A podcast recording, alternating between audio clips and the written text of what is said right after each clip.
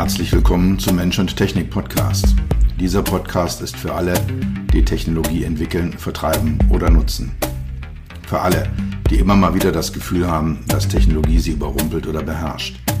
Für alle, die verstehen wollen, was Technologie mit uns macht und wie wir unser Leben zurückbekommen. Dieser Podcast ist für die, die Technologie sexy machen wollen. All die Produktentwickler, Designer, UX-UI-Profis, Produktmanager, CTOs, CEOs und für dich. Mein Name ist Dr. Peter Röska, von meinen Freunden auch Dr. Peter. Ich bin dein Gastgeber und freue mich, dass du dabei bist.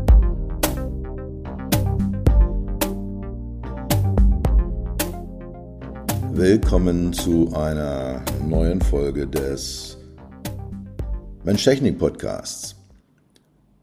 Ich bin neulich mal auf der Suche nach einer bestimmten Datei durch meine Festplatte durchgefräst, durch meine Datei durchgefräst und habe dort ein Konzept für einen Workshop gefunden, den ich vor vielen Jahren mal gehalten habe, aus dem ich aber aus mir nicht mehr ganz nachvollziehbaren Gründen nie mehr gemacht habe.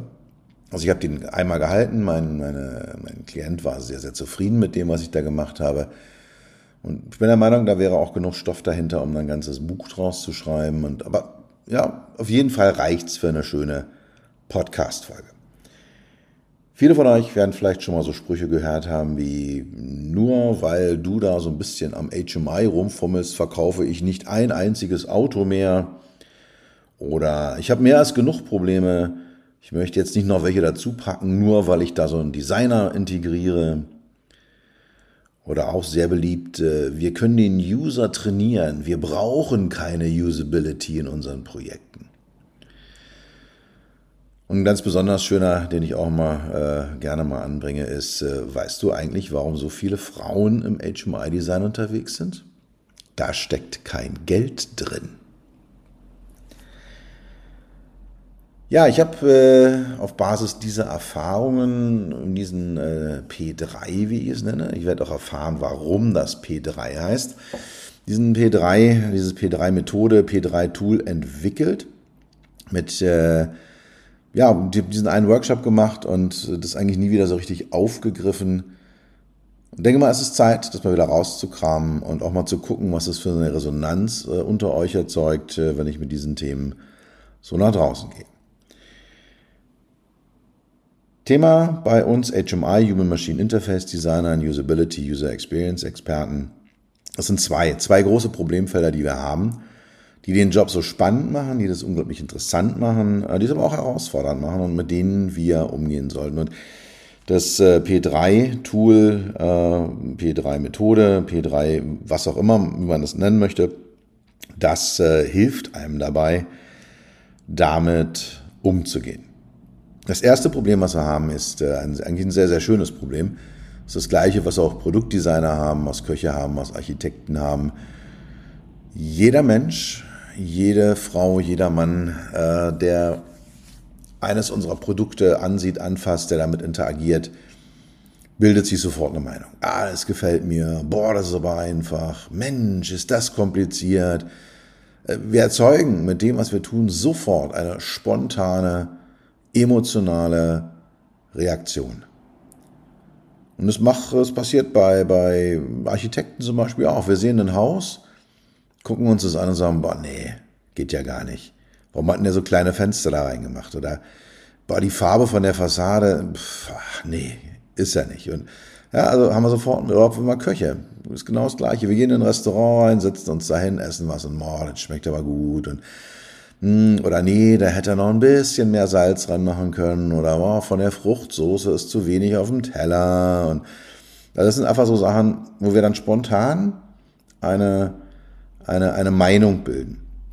Und diese Meinung ist gut und die ist richtig, die gehört dazu, die gehört auch bei der Technologie dazu, dass Menschen, wenn sie ein Produkt kaufen, ob es jetzt ein Auto ist oder ein Smartphone oder eine Software, neues, neues Laptop, ähm, dann, dann, dann hat man sofort äh, eine Einstellung, eine emotionale Einstellung zu dem Thema. Und wie gesagt, das A lässt sich sowieso nicht unterbinden und B ist es auch richtig und gut, dass es so ist.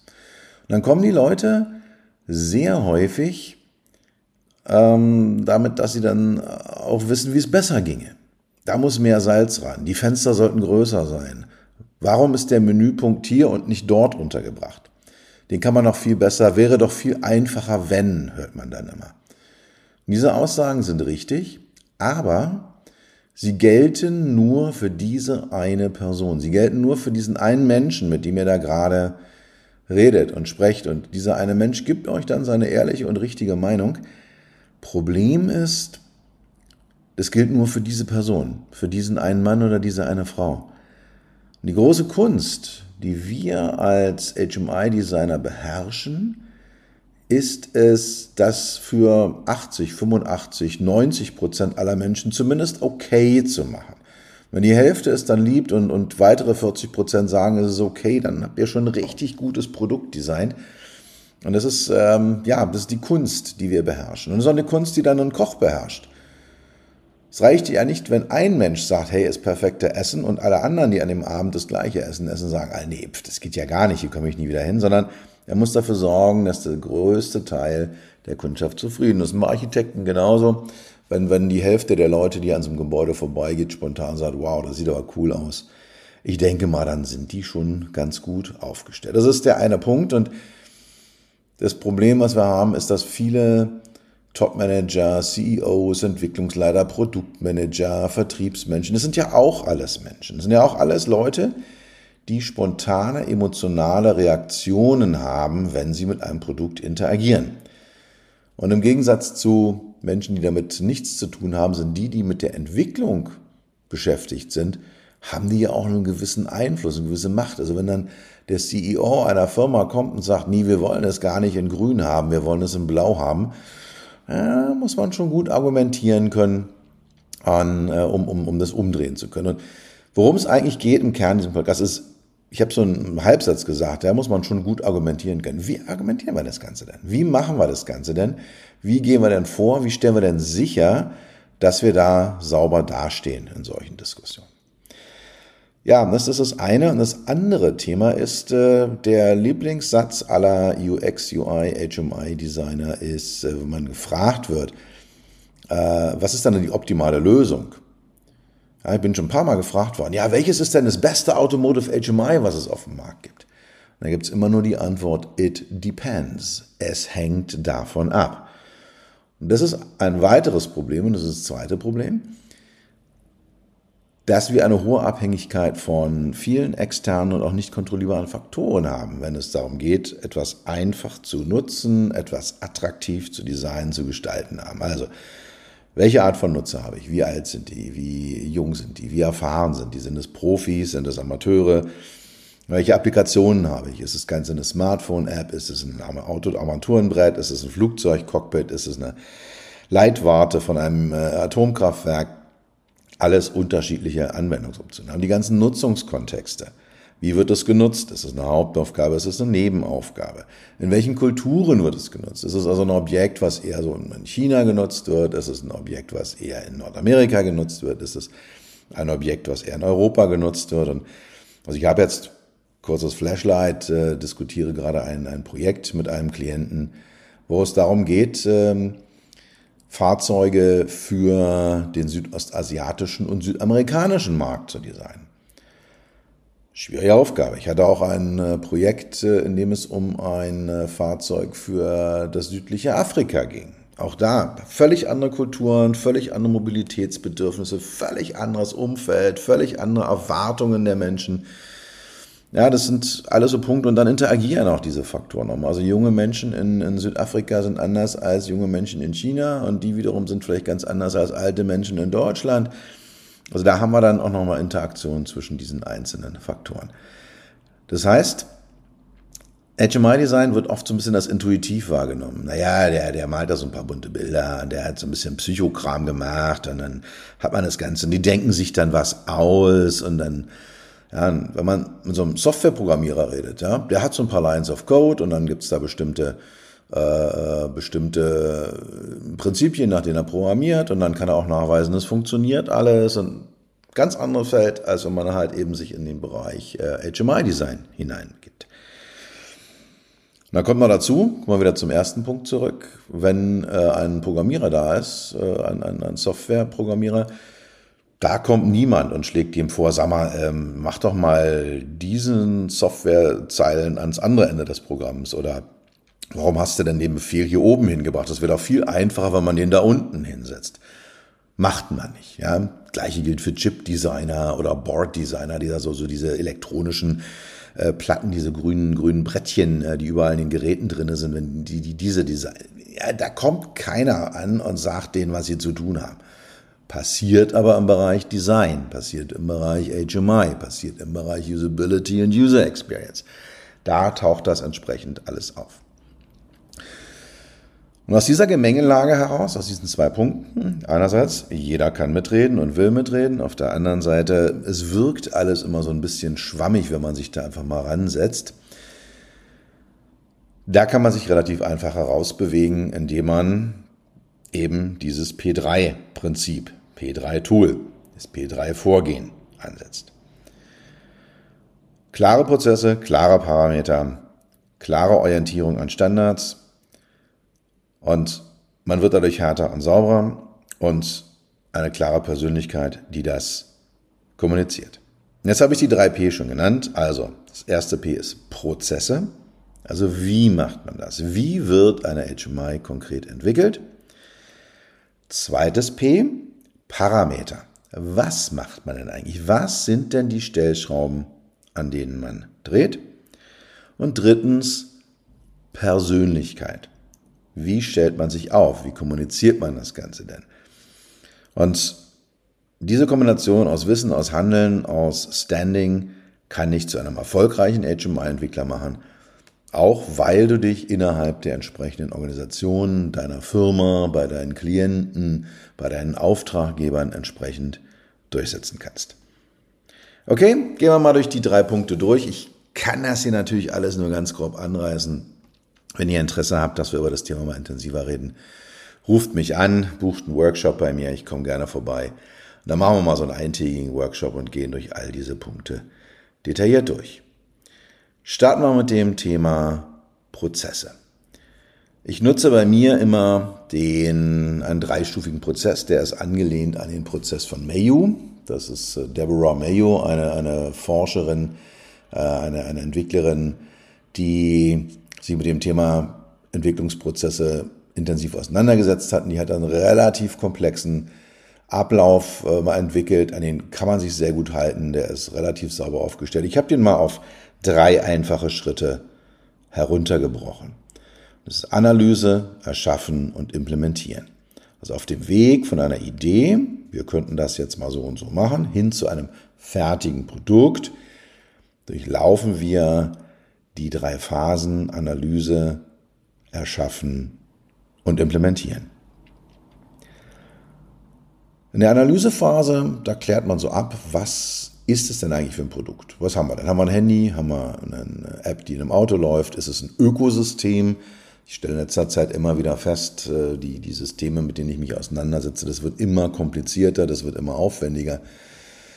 Und es wird vor allem, es ist meistens mehr als eine Instanz. Ja, also wir haben jetzt hier im Fahrzeug was, wir haben an der Ladesäule was, wir haben in der App was und da gibt es auch eine Website dazu, einen Shop und dann das Ganze muss dann entsprechend auch zusammen funktionieren und einheitliches Design und alles komplett richtig. Ist eine super schöne Challenge, die, die man als, als äh, HMI, Entschuldigung, Designer, Entwickler da hat.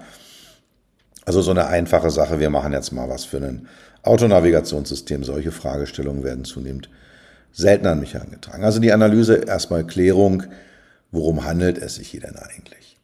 Zweite Frage, die man klären sollte, wer ist denn mein Zielpublikum? Wer ist dann am Ende derjenige oder diejenige, der oder die mit diesem Gerät interagiert? Was sind es für Menschen? Wie, wie, wie kann ich mir die vorstellen? Und mit diesem Vorstellen, wie kann ich mir die vorstellen, da kommen wir nachher im zweiten Teil bei den Prozessen noch drauf, wenn es ums Thema Personas geht. Aber sich zu überlegen, na, wen haben wir denn hier? Frage, in welche Länder wird so ein äh, Gerät äh, exportiert? Wo muss ich das hinbringen? Also habe ich zum Beispiel Kundschaft in arabischen Staaten, die das gerne arabisch haben möchte.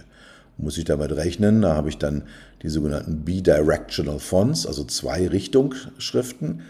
Zwei schreiben äh, von, von rechts nach links und Zahlen werden von links nach rechts geschrieben, deswegen bidirectional.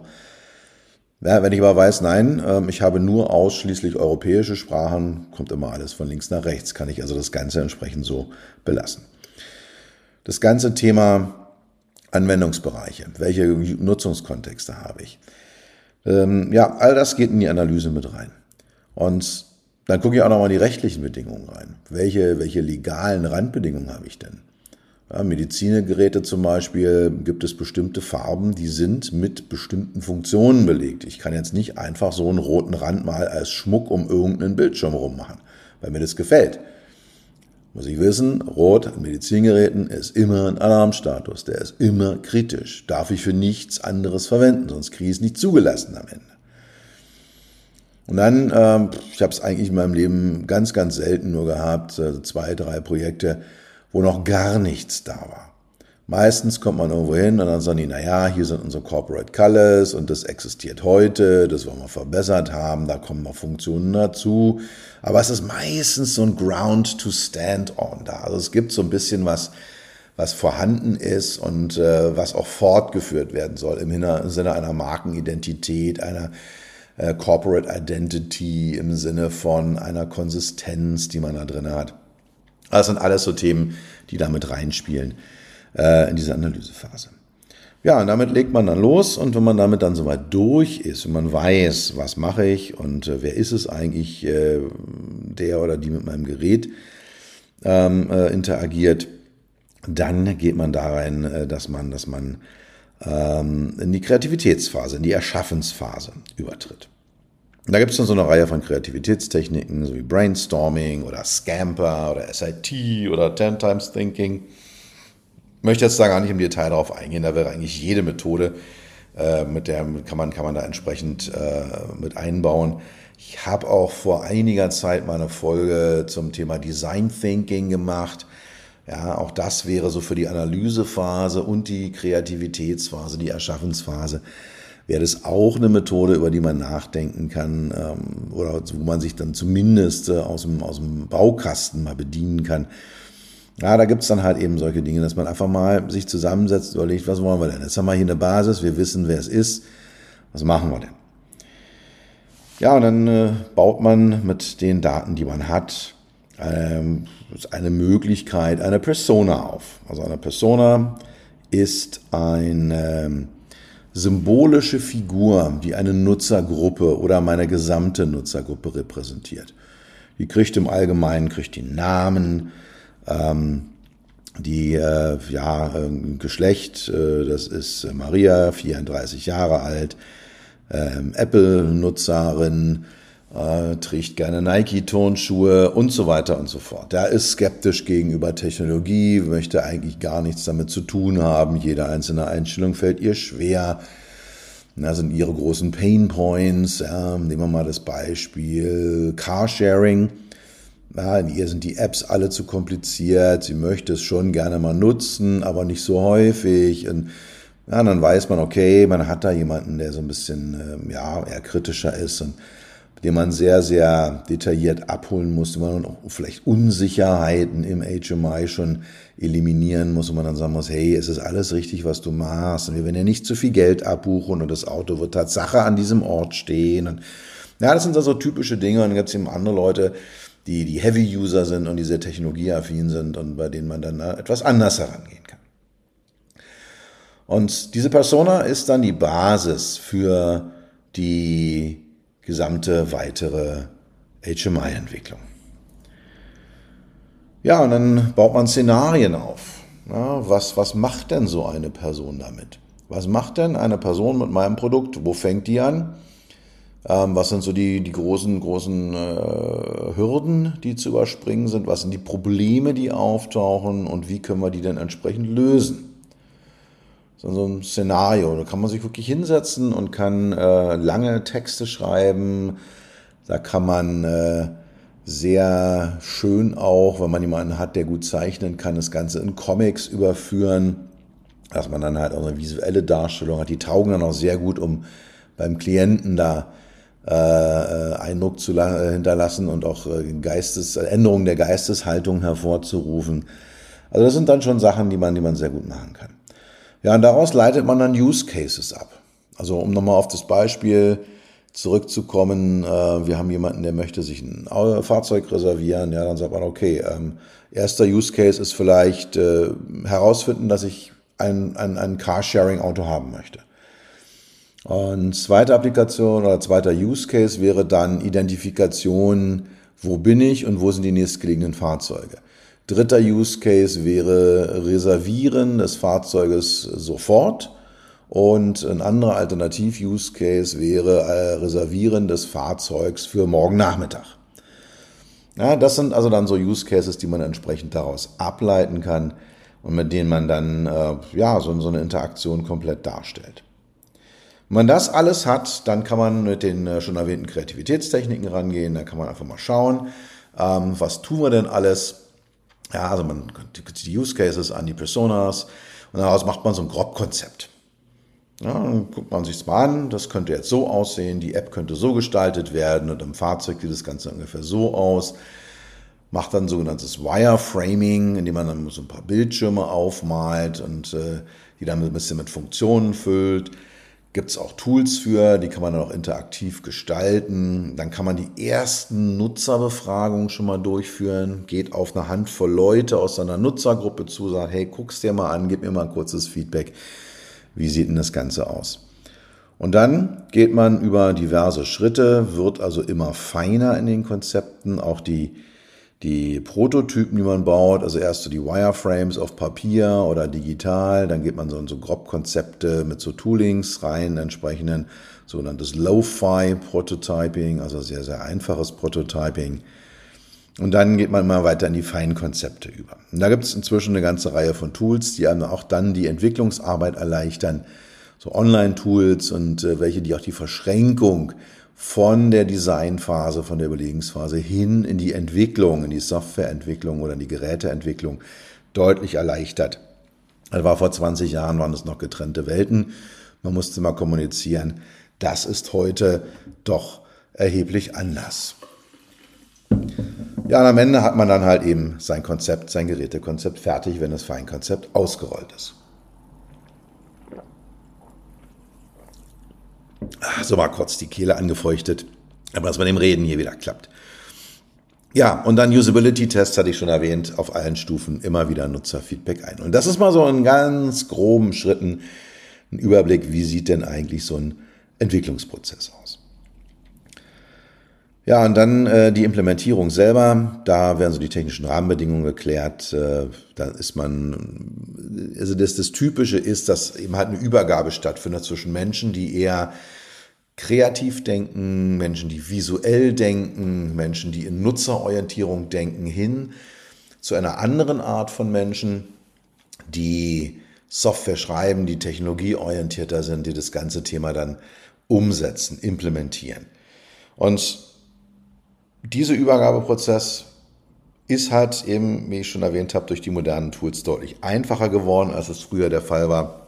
Aber es gibt immer noch das große Problem, dass man ja Spezifikationen erklären muss, dass man bestimmte Lücken entdeckt. Ach ja, richtig, da habe ich ja gar nicht drüber nachgedacht. Und ach, wie sieht denn das aus, wenn das und das gleichzeitig auftritt? Dass man da entsprechend dann für die Entwickler da ist und das ganze Thema vorantreibt.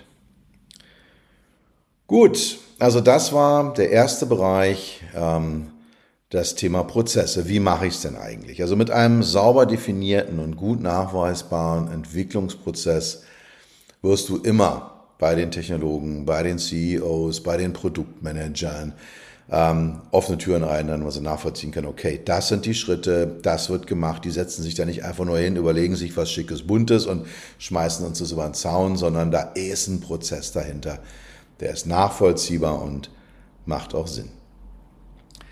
Kurzer Überflug über das Thema, was machen wir denn eigentlich?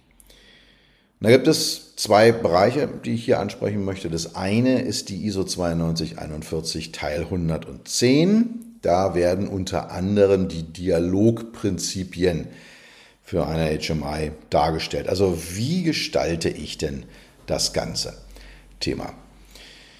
Und wenn ich jetzt über diese Dialogprinzipien rede, das sind sieben sehr allgemeine Dialogprinzipien. Ich werde danach noch über meine eigenen reden, die ich äh, im Laufe meines Berufslebens entwickelt habe für meine Teams, für meine Klienten, für meine eigenen Prozesse, eigenen Entwicklungen.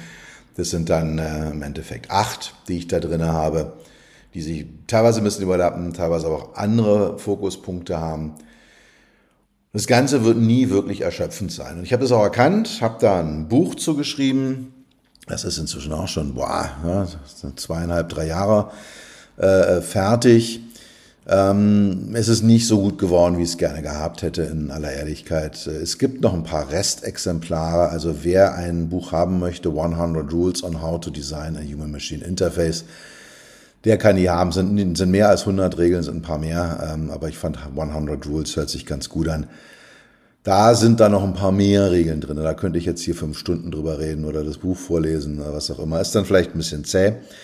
Wie gesagt, die, die ich jetzt, die ich euch jetzt hier nenne, sind ein paar sehr generische, mit denen man anfangen kann. Wenn es dann konkret wird, gibt es noch einiges mehr an Regelwerk, was man sich da anschauen kann. Aber eine ISO-Standard ist nicht schlecht, 9241, die große Mensch-Maschinen-Interaktionsnorm und dort Teil 110 Dialogprinzipien. Nummer eins, Aufgabenangemessenheit. Also ist denn das, was ich mache, das Gerät, was ich entwickle, die HMI, die ich entwickle, überhaupt dafür geeignet, die Aufgabe zu lösen? Und zwar richtig gut. Ja, kann, kann ich das, das richtig schön, glatt, smooth, sauber vorantreiben? Und also ich, ich kannte mal jemanden, äh, war eine Frau, eine Buchhalterin, die hat Briefe mit Excel geschrieben. Und Excel ist definitiv nicht das richtige Tool, ist nicht auf, Aufgaben angemessen für das Thema Briefe schreiben. Das ist Word. Aber sie sagte, ich habe da so viel Kalkulationen drin, ähm, ich muss da so viele Dinge berechnen in diesen Briefen, die ich da regelmäßig schreibe. Deswegen habe ich mir da so ein Excel-Format gemacht und mache das. Und das wiederum ist dann schon wieder eher Aufgaben angemessen, weil sie ja eigentlich im Kern eine Tabellenkalkulation durchführen wollte. Und dafür ist Excel Aufgaben angemessen. Ja, also ist das Produkt, das HMI, was ich habe, für die Aufgabe, die ich lösen möchte, überhaupt angemessen? Selbstbeschreibungsfähigkeit, Verständlichkeit, redet das Gerät mit mir? Sagt es mir, was los ist? Sind das die Themen, die, ähm, ja, was, was muss ich eigentlich überhaupt machen, um irgendwo hinzukommen? Ja, und komme ich da klar, ohne dass ich, ein, dass ich ein dickes Handbuch raussuche? Also immer dann, wenn man ein, ein Handbuch braucht oder eine Online-Hilfe oder äh, im Internet guckt, wie funktioniert das denn eigentlich, dann ist das Thema Selbstbeschreibungsfähigkeit nicht erfüllt. Erwartungskonformität. Wir haben alle Erwartungen, die wir mitbringen. Wir denken, das müsste so und so sein. Der rote Knopf müsste der Ausknopf sein. Der grüne Knopf müsste der Anknopf sein. Wenn ich auf die Wippe oben drücke, müsste was höher werden. Ja, das ist so, das erwarten wir einfach und das macht dann auch Sinn, wenn das entsprechend in einer HMI realisiert ist. Sie sollte erlernbar sein. Ich kann ähm, am Anfang mit, einer bestimmten, mit einem bestimmten Produkt große Probleme haben, dann ist es unter Umständen sehr, sehr problematisch. Weil wenn ich lange damit arbeite, stelle ich fest, hey, wow, ist ja doch gar nicht so schlecht und äh, ich kann das erlernen. Ich kann hier wirklich Fortschritte machen in dem, in der Interaktion mit dem System. Wenn mir das erleichtert wird, mir da Hinweise gegeben werden und wenn das zum Erfolg führt, dann ist das Kriterium Erlernbarkeit erfüllt. Steuerbarkeit, der Nutzer hat das Gefühl, im Fahrersitz der Interaktion zu sitzen. Das wird dann entsprechend, äh, ja, gibt, gibt das Gefühl der Kontrolle. Ja, das Steuerbarkeit heißt, Nutzer hat Kontrolle, Nutzerin. Robustheit gegen Benutzerfehler. Wir machen alle mal Fehler, springen mal ins falsche Menü, wollen aus Versehen was löschen, was noch wichtig ist. Ähm, ja, machen vielleicht auch was ganz, ganz, äh, geben das falsche Fahrziel ein, weil wir schusselig sind, äh, weil wir denken, wir sind jetzt schon auf dem Weg zum dritten Kunden, dabei müssen wir erst noch den zweiten Kunden erstmal eingeben ins Navigationssystem.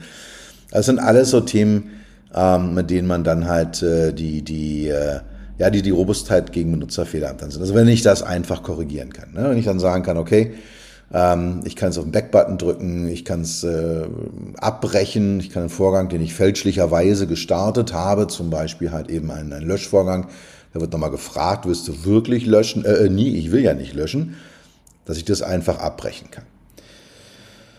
Ja, und dann jetzt die Benutzerbindung.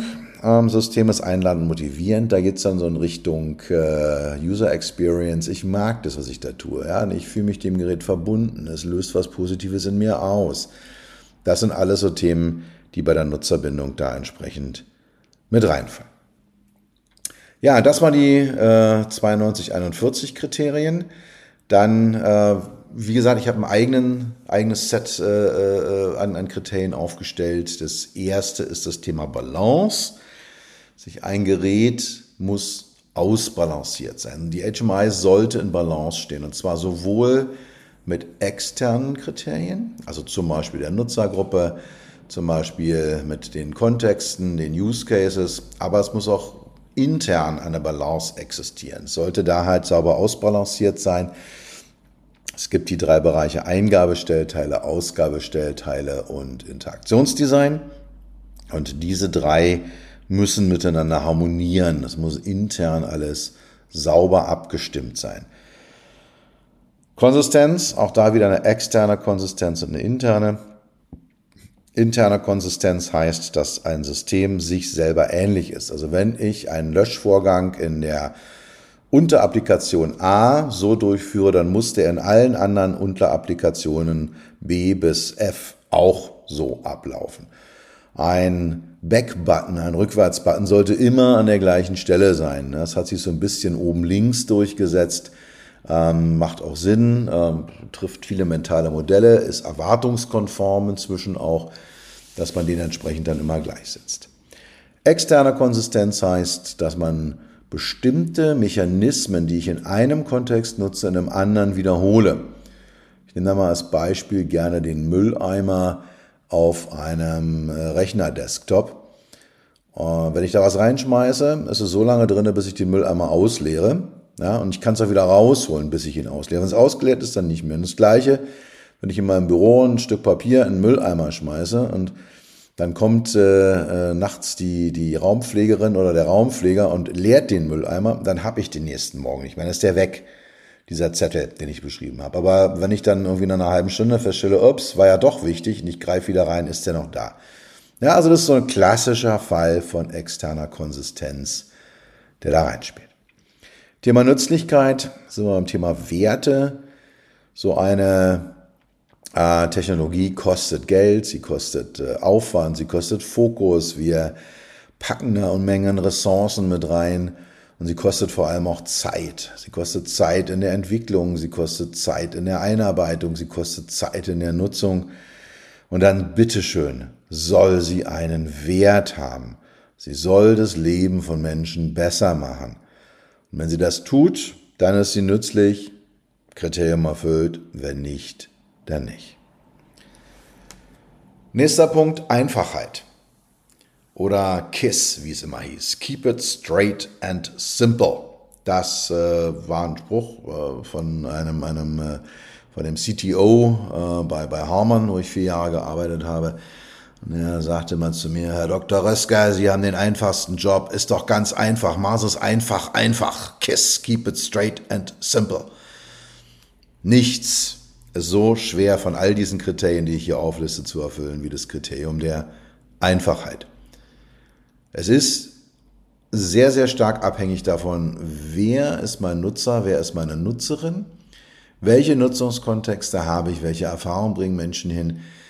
Mit Beispiel Flugzeugcockpit, das kann für einen ausgebildeten Piloten oder eine ausgebildete Pilotin ein sehr, sehr einfaches Objekt sein, sehr, sehr einfach zu nutzen sein. Jemand, der wie ich sich damit überhaupt nicht auskennt, ist völlig überfordert. Ja, was ist denn jetzt Einfachheit? Ist es einfach für den Piloten, die Pilotin? Ja, vielleicht, wahrscheinlich. Für mich nicht. Oder wenn ihr mal eine Uhr anschaut, ja, also eine mechanische alte Uhr mit Zahnrädchen drin. Von vorne ist es relativ simpel. Wenn man die umdreht und aufmacht, ist die für die meisten Menschen unglaublich kompliziert. Kann für einen Uhrmacher oder eine Uhrmacherin sehr einfach sein. Gut, dann noch zwei weitere Kriterien. Personalisierbarkeit wir sind alle unterschiedlich, haben alle unterschiedliche Erfahrungen, Geschmäcker, Vorlieben, Fähigkeiten. Und wenn man da dann sagt, okay, ich kann das ein Stück weit an mich und meine Erwartungen und meine Aufgaben, meine Nutzungskontexte anpassen, dann habe ich eine Personalisierbarkeit und wir fangen ja immer alle an, wenn wir ein neues Smartphone haben, da erstmal einen Hintergrundbildschirm zu verändern und dann die Schrifttypen zu verändern und ja, vielleicht die Sprache erstmal einzustellen. Das sind ja alles Personalisierungen und das sind die, das ist Basics, so das, das Einfache, Simple, was unten drunter liegt. Richtig entscheidend nachher sind dann die weitergehenden Themen. Wie mache ich's? Wie mache ich's, ohne Leute zu verwirren? Ähm, ja, beschäftige mich auch gerade mit der Personalisierbarkeit von, von HMIs durch künstliche Intelligenz. Ja, wie kriegen wir es dahin, dass die Leute nicht ständig irgendwie, ja, dass es nicht mehr erwartungskonform ist, um einen anderen Begriff zu nutzen, um da entsprechend äh, ja, etwas zu erreichen. Und zum Schluss äh, das Thema Emotionalisierung. Äh, wie bekomme ich das Ganze möglichst emotional hin? Und ähm, wie kriege ich äh, die User Experience auf die Reihe? Ja, das war das Thema Parameter. Ähm, ich bin also durch die 92, 41, 110 durchgegangen. Aufgabenangemessenheit, Selbstbeschreibungsfähigkeit, Erwartungskonformität, Erlernbarkeit, Steuerbarkeit, Robustheit gegen Nutzerfehler und Benutzerbindung.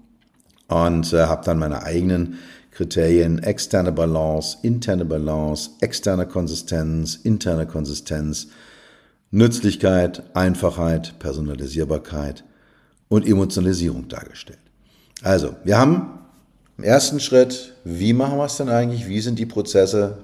Jetzt das Thema, was machen wir denn eigentlich? Was sind denn eigentlich wirklich die Parameter, die wir hier haben?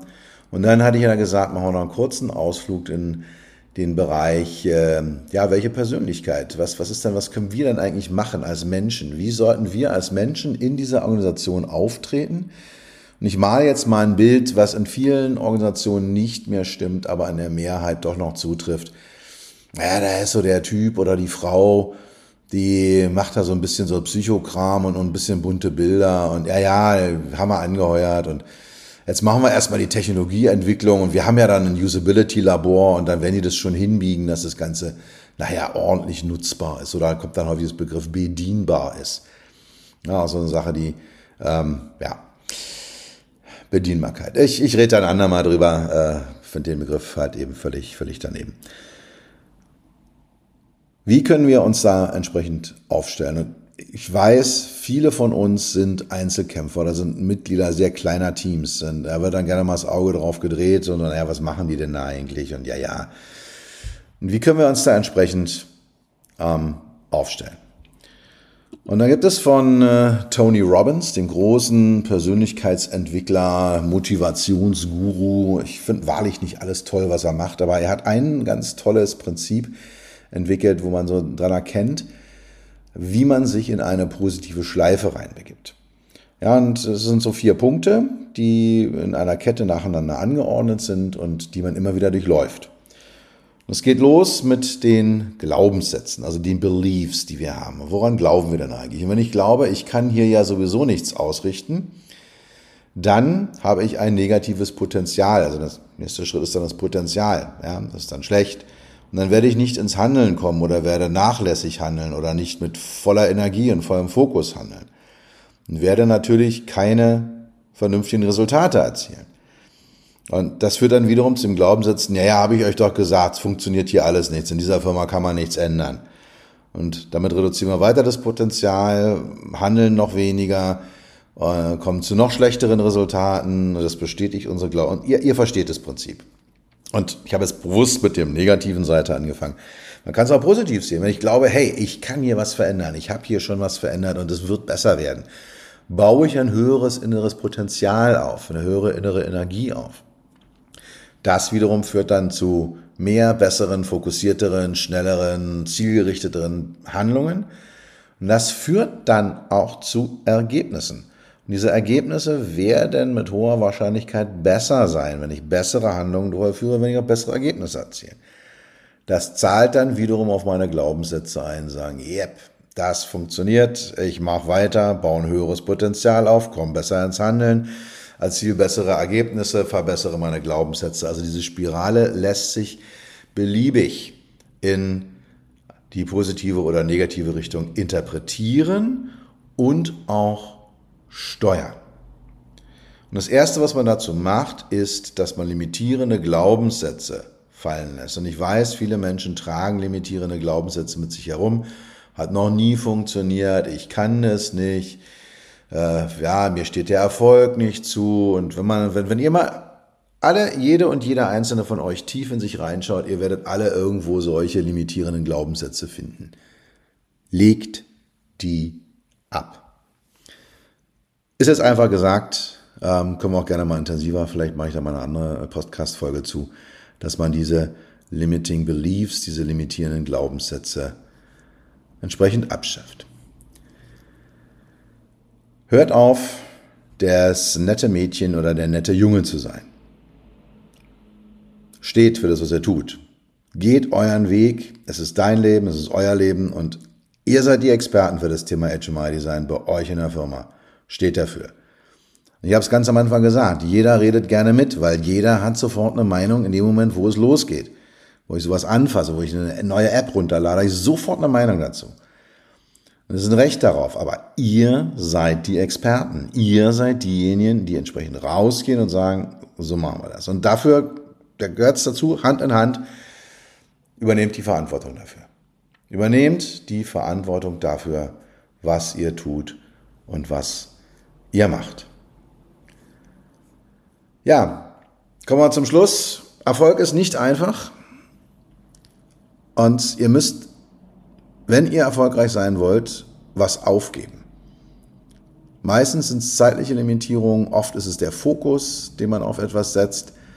Und wenn es nur die Tatsache ist, dass ihr keine netten Leute mehr seid bei euch in der Firma, bei euch in der Organisation, euren Klienten gegenüber, sondern dass ihr echtes Standing habt. Das Ganze ist mit einem, riesen, mit einem gewissen Risiko äh, behaftet, muss man klipp und klar sagen. Man kann damit auch ähm, scheitern. Aber die Angst vom Scheitern nimmt euch die Energie zu handeln. Wenn man dann sagt, hey, es könnte ja schief gehen, dann kommt ihr gar nicht ins Handeln. Ja, da zieht ihr keine Resultate, eure negativen Glaubenssätze werden bestätigt, ihr bildet kein Potenzial aus, äh, ihr kommt nicht ins Handeln, ihr, ja, ihr habt die Schleife noch wieder vor Augen. Und wenn ihr anfangt, Angst zu haben vor dem Scheitern, äh, dann ist es, ähm, ja, führt, führt es einfach in die, in die negative Variante dieser zentralen Schleife.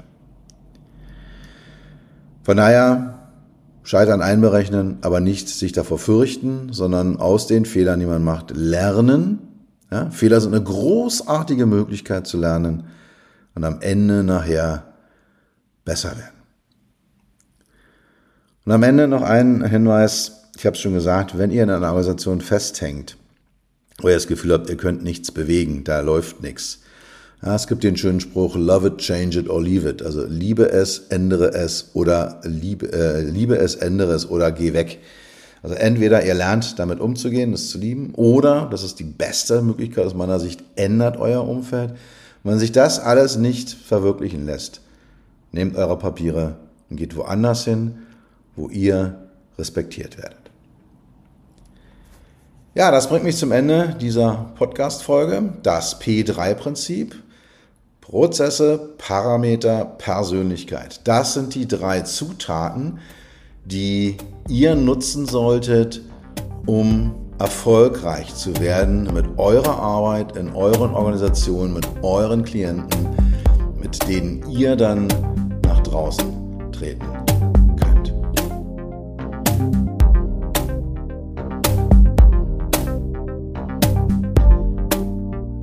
Das war's für heute. Ich bedanke mich dafür, dass du Zeit mit mir verbracht hast. Du hast etwas für dich getan, was dir keiner mehr nehmen kann. Für einen weiteren Austausch findest du mich auf LinkedIn und auf meinen Webseiten www.peter-rösker.com Rösker mit OE und SS oder unter www.beyond-hmi.de. Bis zum nächsten Mal. Pass auf dich auf und bleib gesund.